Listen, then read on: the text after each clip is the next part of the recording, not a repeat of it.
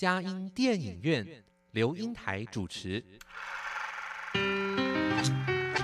一部好电影是综合艺术的精彩呈现，悲欢离合的生命故事，喜怒哀乐的戏剧情节，环环相扣的影音画面，丝丝入扣的音乐搭配。透过专家对电影的赏析，让我们与自己的心灵对话。看电影，谈人生，欢迎您收听由资深电影导读老师刘英台主持的《佳音电影院》。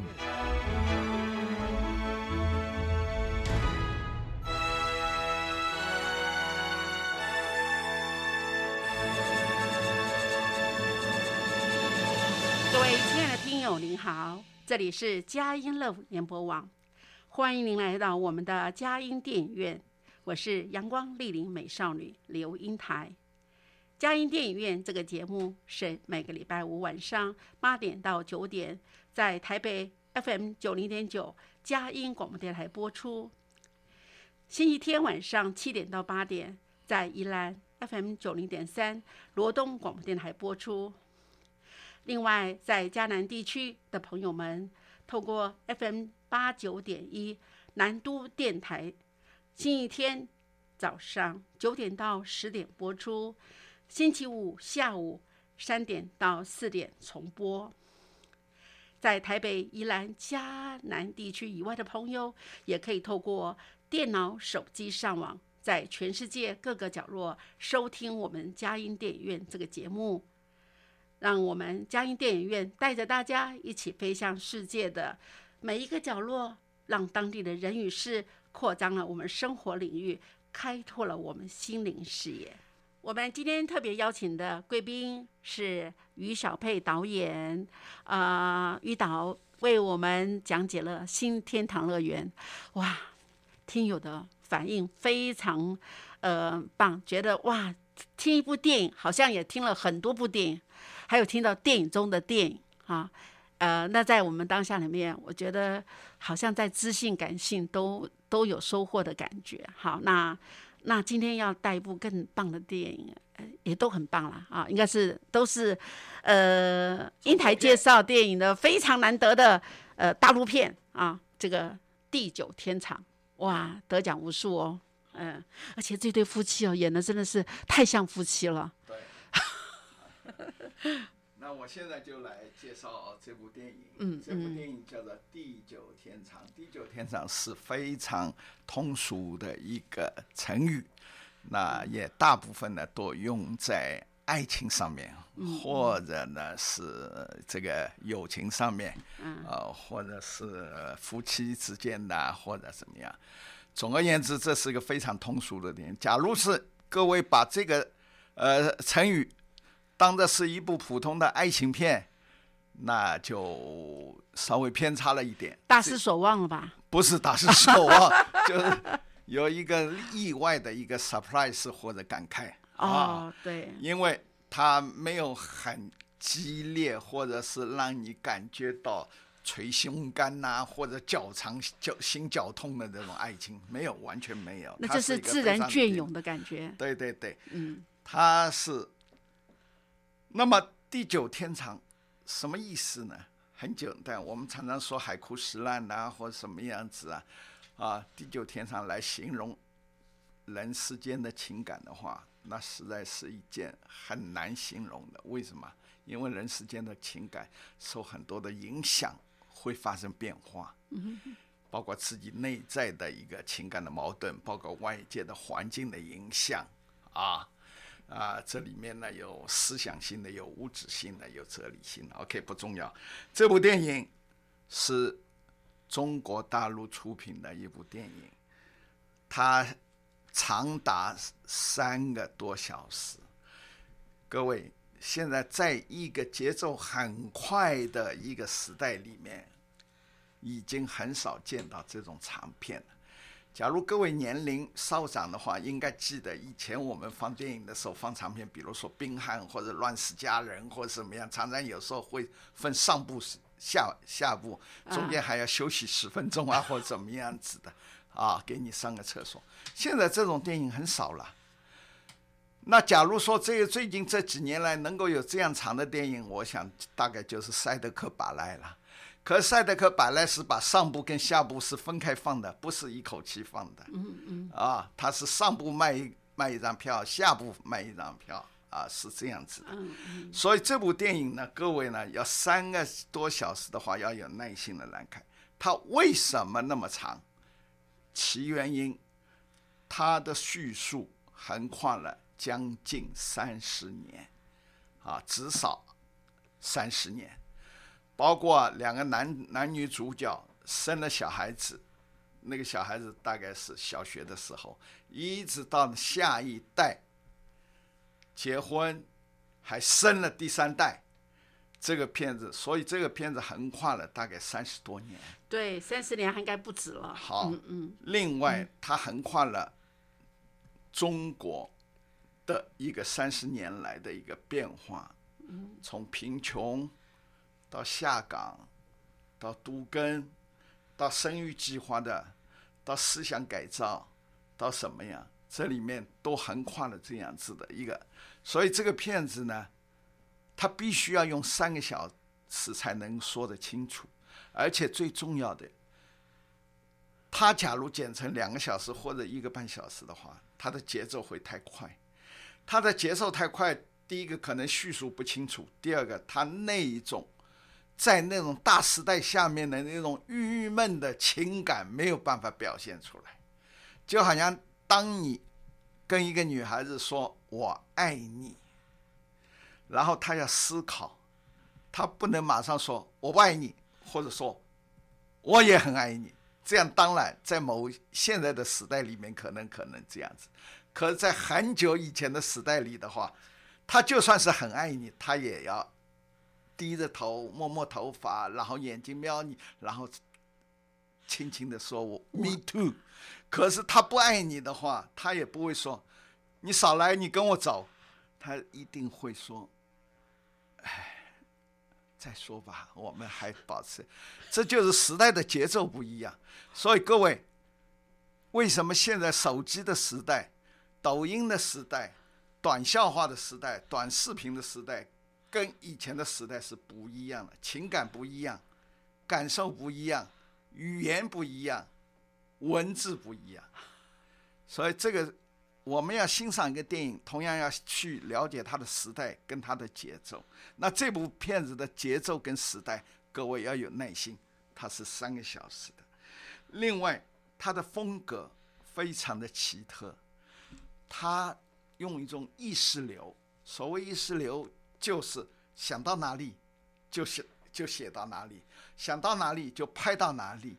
他完全是在脑子里的一个激荡的组合，所以他的片子中间，他的简洁的技巧，你要看得很清楚。也就是说，这部电影你也许第一遍看的时候有点乱，但第二遍看的时候，你才想到。原来它都是上下都是衔接的，它有意识流的作用，也有蒙太奇的功效，所以这部电影它是一个时空的交错，而且是触景生情的一种转场。也就是说，当他电影里面是第一个过年的时候，他就想到以前的过年是什么样子。对。当他第一次坐船的时候，他会想到。以前的坐船是什么样？当他第一次唱歌的时候，他会想到以前的歌是怎么样来的。它是一个触景生情的一个意识流的表现。对，所以顺序倒序常常要常常要很要要很清楚。嗯。第三个特点呢，它是一个非常的一个沉沉闷的人生，也可以说是沉闷的时代。各位晓得，在中国大陆，在开放之前的那几十年中间，好。我们晓得，他是社会是受了很多的压抑，嗯，然后他们的经济状况也好，或者是生小孩也好，他有很多的压力，那个压力代表着他们郁闷的人生、跟灰暗的人生、无奈的人生。曾经有一个西方的导演说，大陆的人像蓝蚂蚁一样。啊，蓝蚂蚁为什么用蓝？蓝是 blue 的意思，蓝色对那种，嗯。好，那这个灰暗的人生要怎么表现？他在摄影上面他表现出来的就是低调，所以你在整个片子里面看到很多的场景几乎没有光，包括他们住的房子啦，包括什么啦，你就会发现，他不会像阿莫多瓦岛的片子那个彩色非常的明亮，西班牙的片子，所以这也是它的特点之一。那至于它还有其他什么特点呢？待会儿我再跟各位来说。啊谢谢哇！地久天长的电影哈，透过您的说明，我们才知道说，原来他的电影也是在讲这个大时代的一个演进嘛哈。那从贫富到富裕哈，还有从那样的一些呃制度上的压抑哈，一胎化的政策哇，那原来他的低调是有道理的，他是想要表现出那样子的一个社会的氛围。FM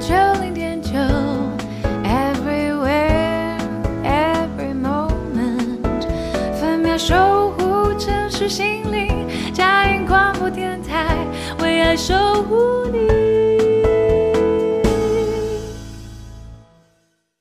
我们今天嘉音电影院邀请的贵宾是于小佩导演，他特别给我们介绍呃这个《地久天长》好这部呃大陆片啊、呃也在呃各样的影展当中得奖无数。好，那于导，您刚刚在讲这样子电影当中，我想呃时间很长，哎，但是我真的看过，我觉得好像感觉没有那种。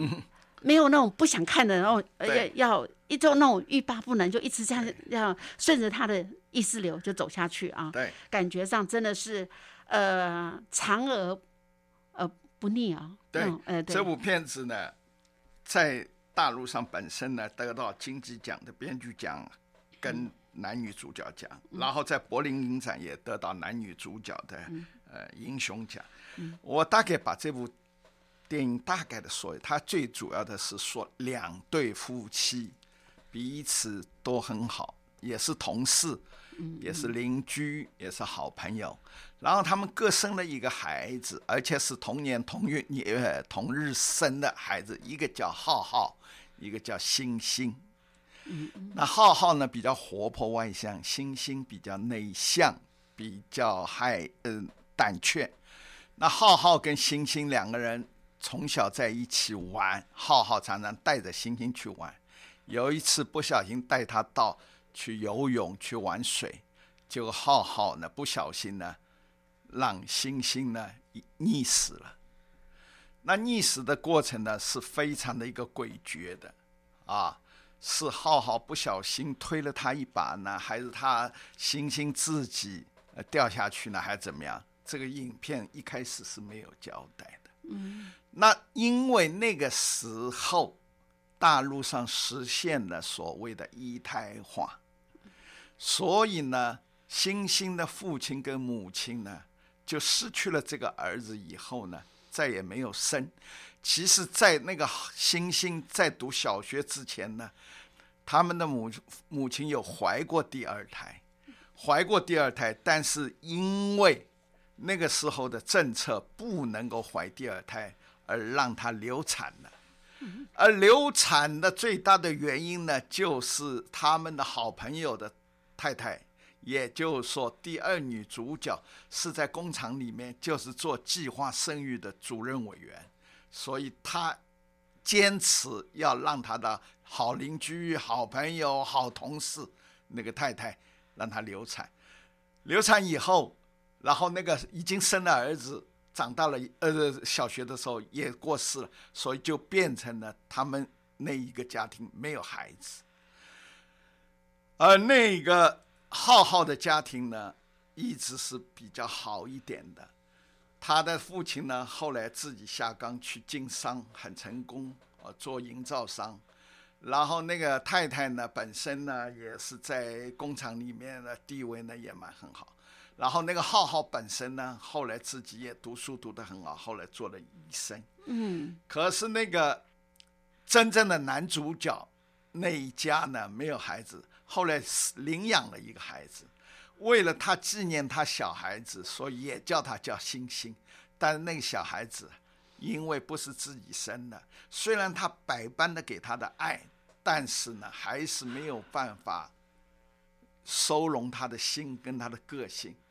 等到读到高中，差不多初高中的时候，背叛了，爱玩不念书，偷东西逃学，跟、跟同学这个这个霸凌啊打架，后来就离家出走了。离家出走了以后，就从此再也没有回来，所以那一对家庭就没有，那一对家庭也因为这样的打击，就开始从北方到南方去工作。南方在哪里呢？在在福建那边去工作，啊，然后福建那边工作，再也不回北方了。但是呢，这两对夫妻呢，就从此以后呢，就没有什么来往。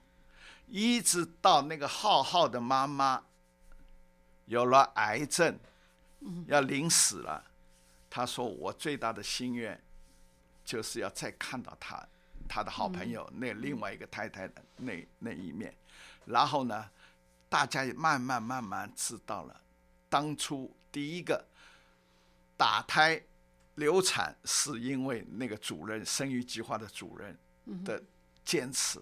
所以那一家没有孩子，那一家到现在为止疙瘩还是存在。嗯，虽然他没有怨，也没有骂，也没有所谓，也宽恕了他们，但是心里还是有疙瘩。我不要再跟你们在一起了。嗯，另外呢，那个浩浩那个小孩子后来才晓得，实际上那天游泳的时候呢，是浩浩嫌那个星星太懦弱，不敢去下水，推了他一把。而让他溺水的，所以浩浩从小也变成了。他讲了一句话，他说这件事情就像一棵树一样，跟着我一起长大，然后那个树越长越大，几乎要把我的身体给撑破了。哇！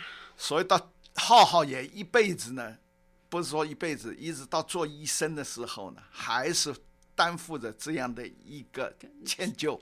他的妈妈也担负了一个歉疚，这两个歉疚到最后。当妈妈临死的时候，他们两家人家又相会了。相会了以后，一切都释然了，一切都释然了。而且很好的一个结局呢，是那个离家出走的领养的那个孩子呢，星星，最后星星也叫星星，实际上他本名是姓周，不是姓刘，也回来了，打了一个电话说：“爸爸，我回来了。”然后那个爸爸还说：“刘老板，你回来。”他说：“我不是老板。”他说：“就是老板，那个工厂将来就是你的。”所以，所以那个结局还是很温馨。然后那个浩浩一生的呢，也生了一个第三代人。嗯，好，所以这里面这个故事里面呢，实际上牵涉到有没有友情？有。有。有没有亲情？有。有没有爱情？有。因为那个第一对的那个那个男主角。也就是男主角曾经也有一个婚姻的小插曲的一个外遇，外遇，但那个外遇不重要，他也背负着一个外遇的一个歉疚，好，所以有爱情。那其实这个中间的最重要的是亲情，为什么？因为中国人的观念不孝有三，无后为大。所以，对生下生育下一代是非常非常的重视的，嗯不像现代的人不婚不育不不养不什么的，什么都不要，都不要，都不要。那另外呢，不但是对生育重视，而且对生男孩子又特别重视。所以这个这个戏里面的最后一段呢，就会说啊，他生啊，生男的还是女的？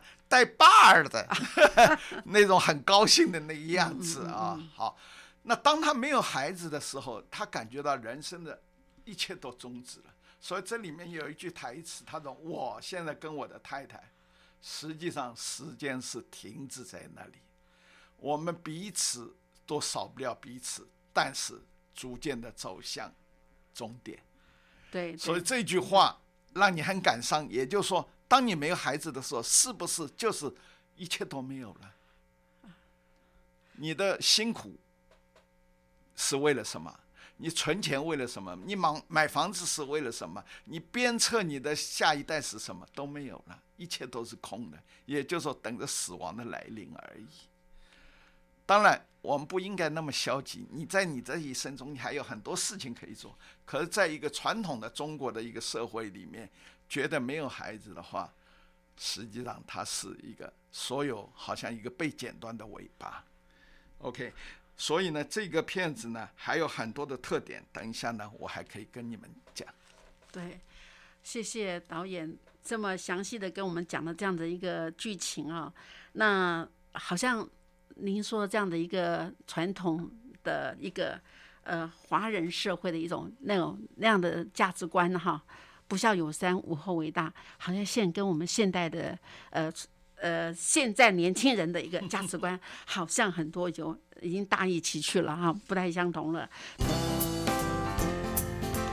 台北 FM 九零点九，佳音广播电台；桃园 FM 一零四点三，Go Go Radio；宜兰 FM 九零点三，Love Radio。这里是佳音 Love 联播网，精彩节目，欢迎继续收听。各位亲爱的听友，您好！今天我们嘉音电影院邀请于小佩导演特别为我们来导读《地久天长》。好，呃，这样的一个时代的一个呃呃的缩影哈，在一个家庭中啊，应该是两个家庭。哎，这个家庭里面，呃，刘耀军、王丽云哦，哇，他们是透过王景春跟咏梅来饰演。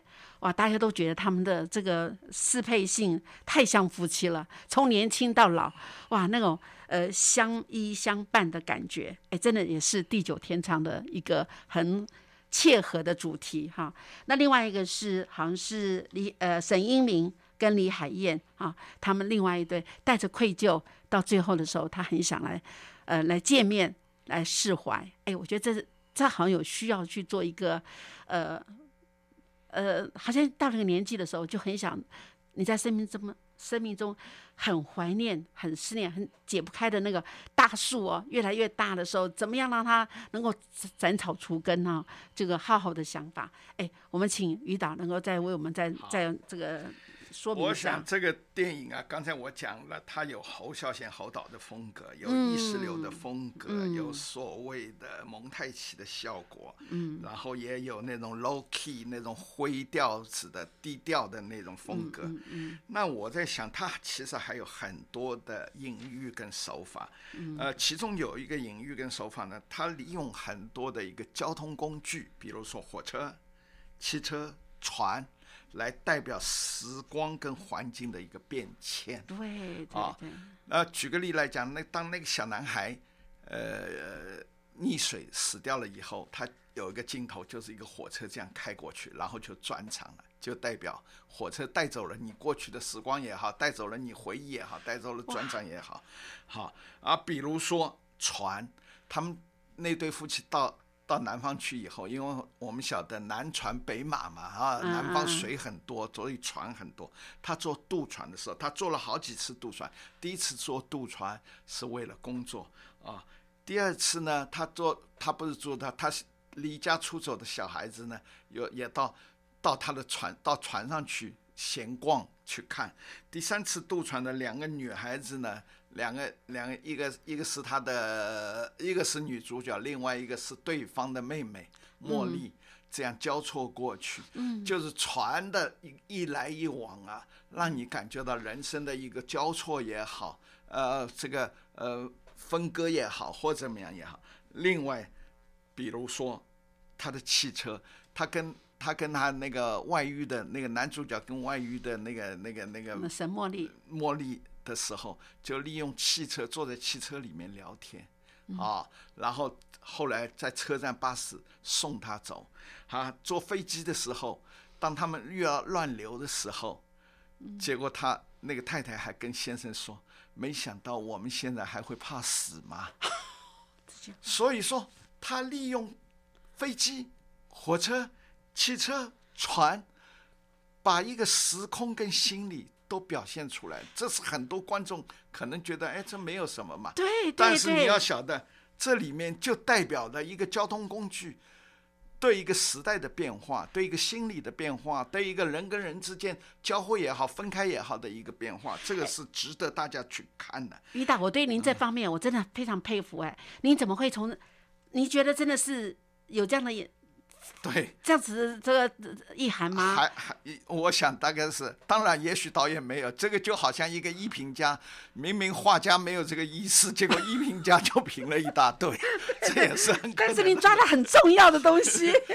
还有这个片子很真实，所有的演员非常的真实。嗯，那个男主角也让我想到了陈建斌，也想到了那个李立群。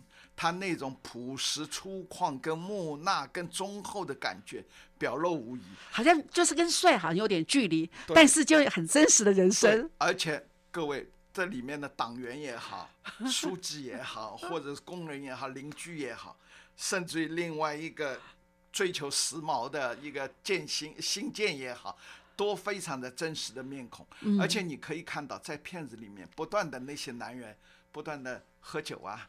抽烟呐，还有那个环境非常的脏乱，它非常的真实，一点的华丽的感觉都没有，它很确确实实的把一个大陆从落后的一个一直到后来房子拆掉了，然后他看到那个大街上百货公司也好，或者毛泽东像也好，或者是 呃交通工具也好，完全改观了。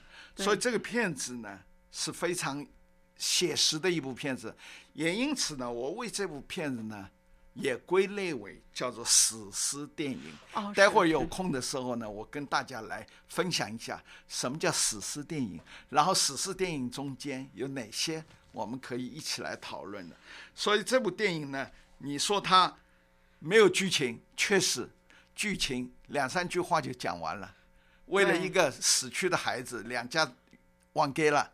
然后后来宽恕了，为了一个死去的孩子，他们的整个的人生的目标都已经失去了，啊，我因此呢，两个两家人家呢，怎么样子各自走各自的人生的路，啊，所以呢，剧情非常的简单，但实际上各位可以体会每一段音乐、每一段镜头的感觉。然后里面的主题曲就是《魂断蓝桥》的主题曲，《魂断蓝桥》的主题曲实际上它的原名叫做叫做《Auld Land Sign》，我的英文不是很好，这个是苏格兰语，就是是远去的、离去的时光，后来就当着离歌。那在这里片子里面呢，叫做“友谊万岁”，友谊万岁，好，那实际上呢？这条歌一直环绕在在这个整个片子里面，那为什么会有这样子呢？一方面它是一个离歌啊，我们晓得毕业的时候或者欢送的时候或者什么时候都会唱这条歌，这条歌已经成为世界的歌的啊。那另外一个是也代表呢，其实大陆在以前下放也好，到现在也好，都是对西方的音乐文化还是带有一点。崇洋的种感觉，所以他用这条歌，他用这条歌，然后包括他们用这条歌的时候，他们还跳阿勾勾的舞，还留那个蓬蓬头，那个男孩有一个男男配角还穿那个喇叭裤，从这里面呢就可以看得出里面的文化的变迁，对，跟时代的，那也就是说这是史诗电影里面不可或缺的元素。好。所以在这电影看到很多时代的变革、文化的变迁，哈，那我们真的是觉得好像，哎，哎，呃，还有您又讲了一句，就是说，哎，这个电影好像是事实上只是一个很简单的，哎，所以英文的名字它就是叫做呃，So long for my son。啊，失去怎么样跟孩子说再见，就是如此而已。但是会却衍生成为一个史诗的电影，哇，这个导演的功力也真是令人敬佩不已啊！好，那这样的当下里面，呃，我觉得还有这部电影，您说史诗电影里面，您是不是也帮忙解释了一些了？好，哎呀，等一下我来解释史诗电影。分分秒秒守护城市心灵。嘉音广播电台 FM 九零点九。今天我们非常的难得，请于小培导演来为我们谈《地久天长》啊。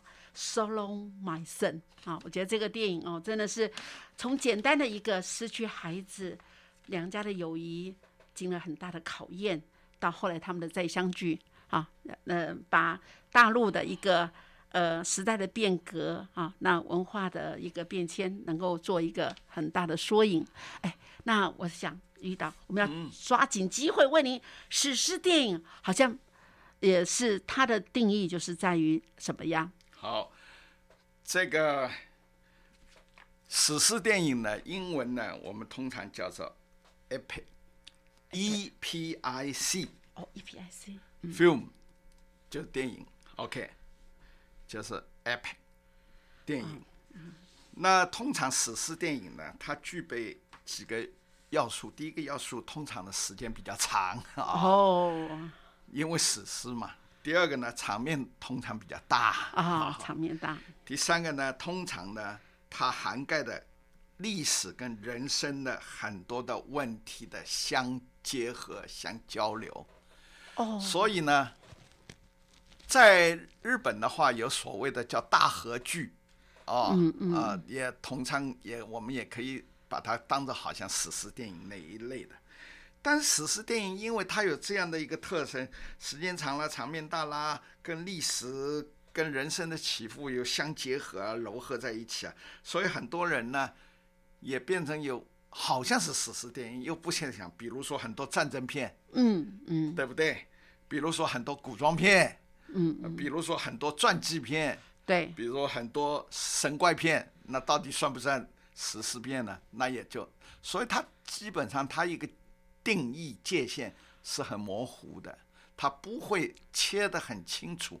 有时候你可以说它是史诗片，但是也可以说它不是史。举个例我们很清楚的知道看过的电影，比如说《乱世佳人》，啊，你说可以说它是史诗片，也可以说它不是，因为它是讲南北战争的那一段的历史。啊，比如说《战争与和平》，你也可以说它是史诗片。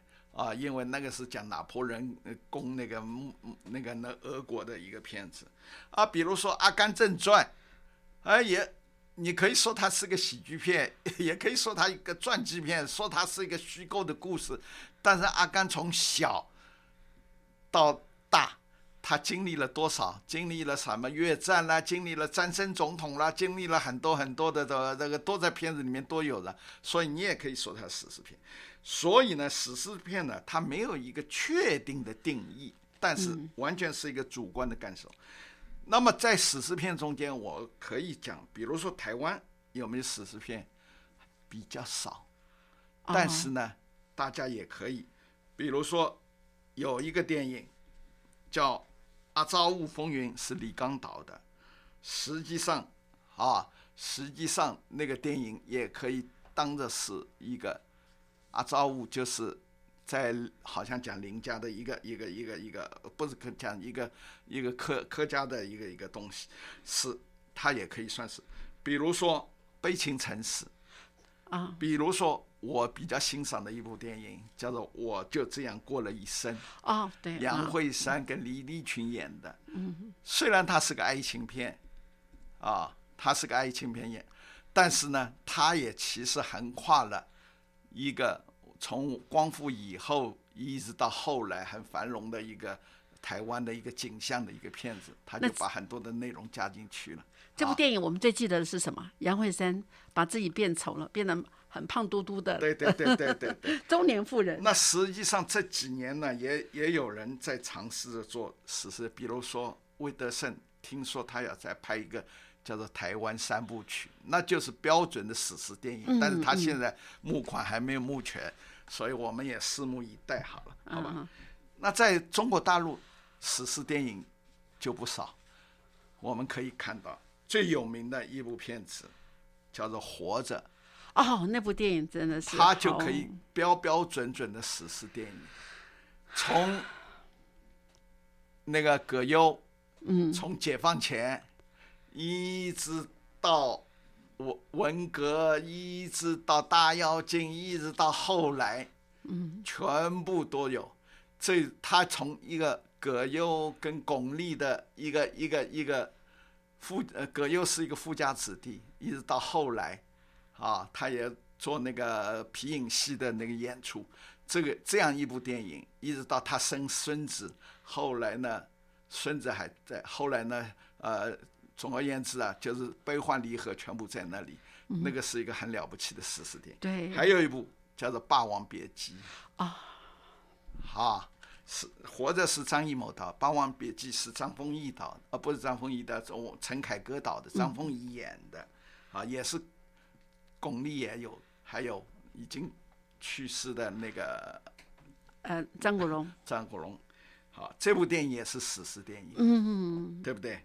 所以呢，史诗电影呢是非常值得看，也有时候史诗电影也比较长一点，就是对对好，所以我刚才说了，《地久天长》也可以不妨归类有一点像史诗电影那种感觉，因为它讨论了很多，尤其比如说它环绕着一个生育的问题、孩子的问题。你要晓得，生育的问题是一个很在中国是一个非常大的问题，尤其在农村，尤其在传统社会，他觉得一定要多生孩子，冒险都要生，罚钱也要生，嗯，偷渡也要生，借夫生子也要生。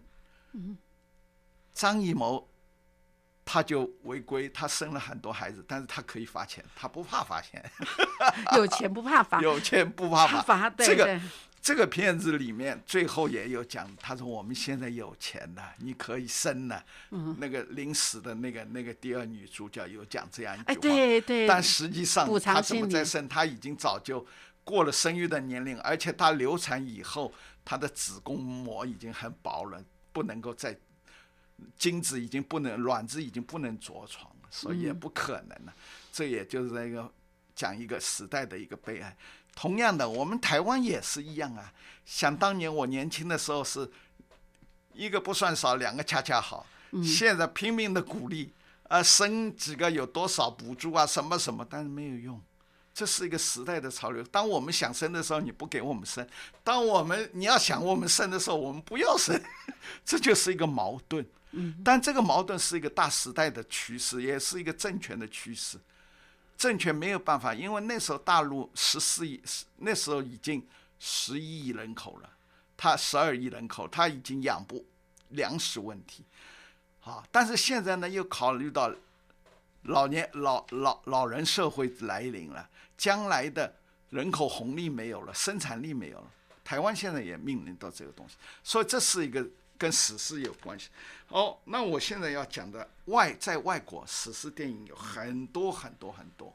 举个例来讲，《末代皇帝》；举例来讲，最早的是格里菲斯演的一导的一个片子，叫《一个国家的诞生》，就是讲美国的诞生。另外，像齐瓦戈医生呐、哇，啊，像那个那个教父啦，都有一点史诗电影。但是我所看过最好的一部史诗电影，叫做《战火浮生录》，原文叫做《This Man and Those Men》，里面呢就是讲在二战的时候，那些集中营里面的人，第一代、第二代的一个故事，把二战的残酷跟其中串场的呢是一个艺术家，嗯。两个艺术家，一个是指挥家，一个是舞蹈家。嗯，然后里面用的音乐呢，就是普利路的舞曲，波利路的舞曲非常好的，当滴答当当滴答当当当当，哦当滴答对当滴答当，那个那个是那个舞曲很长很长，到了做电影的结尾。那么《战火浮生录》是我所看过的最好的一部的史诗的电影。各位有兴趣的话，不妨呢去找一些这部片子来看，比如说《霸王别姬》啊，比如说《活着》啊，还有《我这样过了一生》呐，哦，那台湾的其实很多也有一些，好，有机会的话，我们应该哎，好像我们还可以再再次邀请我们的于导来，我们当我们来介绍一些史诗电影，而且由资深导演来介绍这个史诗电影啊，和特别让我们能够呃回味无穷啊，而且知道里面的精髓哈啊、那今天我们真的非常荣幸邀请。呃，导演来为我们的讲地久天长的史诗电影，而且在这里面把他的很多的隐喻的说法，好，还有他们的呃这个在这样时代之中他们的变化，而且两家的一些算是恩怨吗？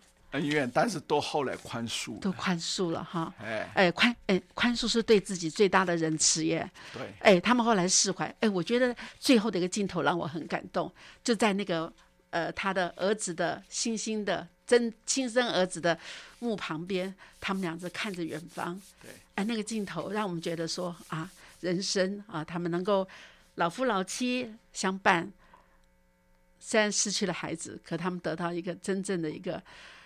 让我们可以看到，他们也见证了这个时代的一个过程，哈。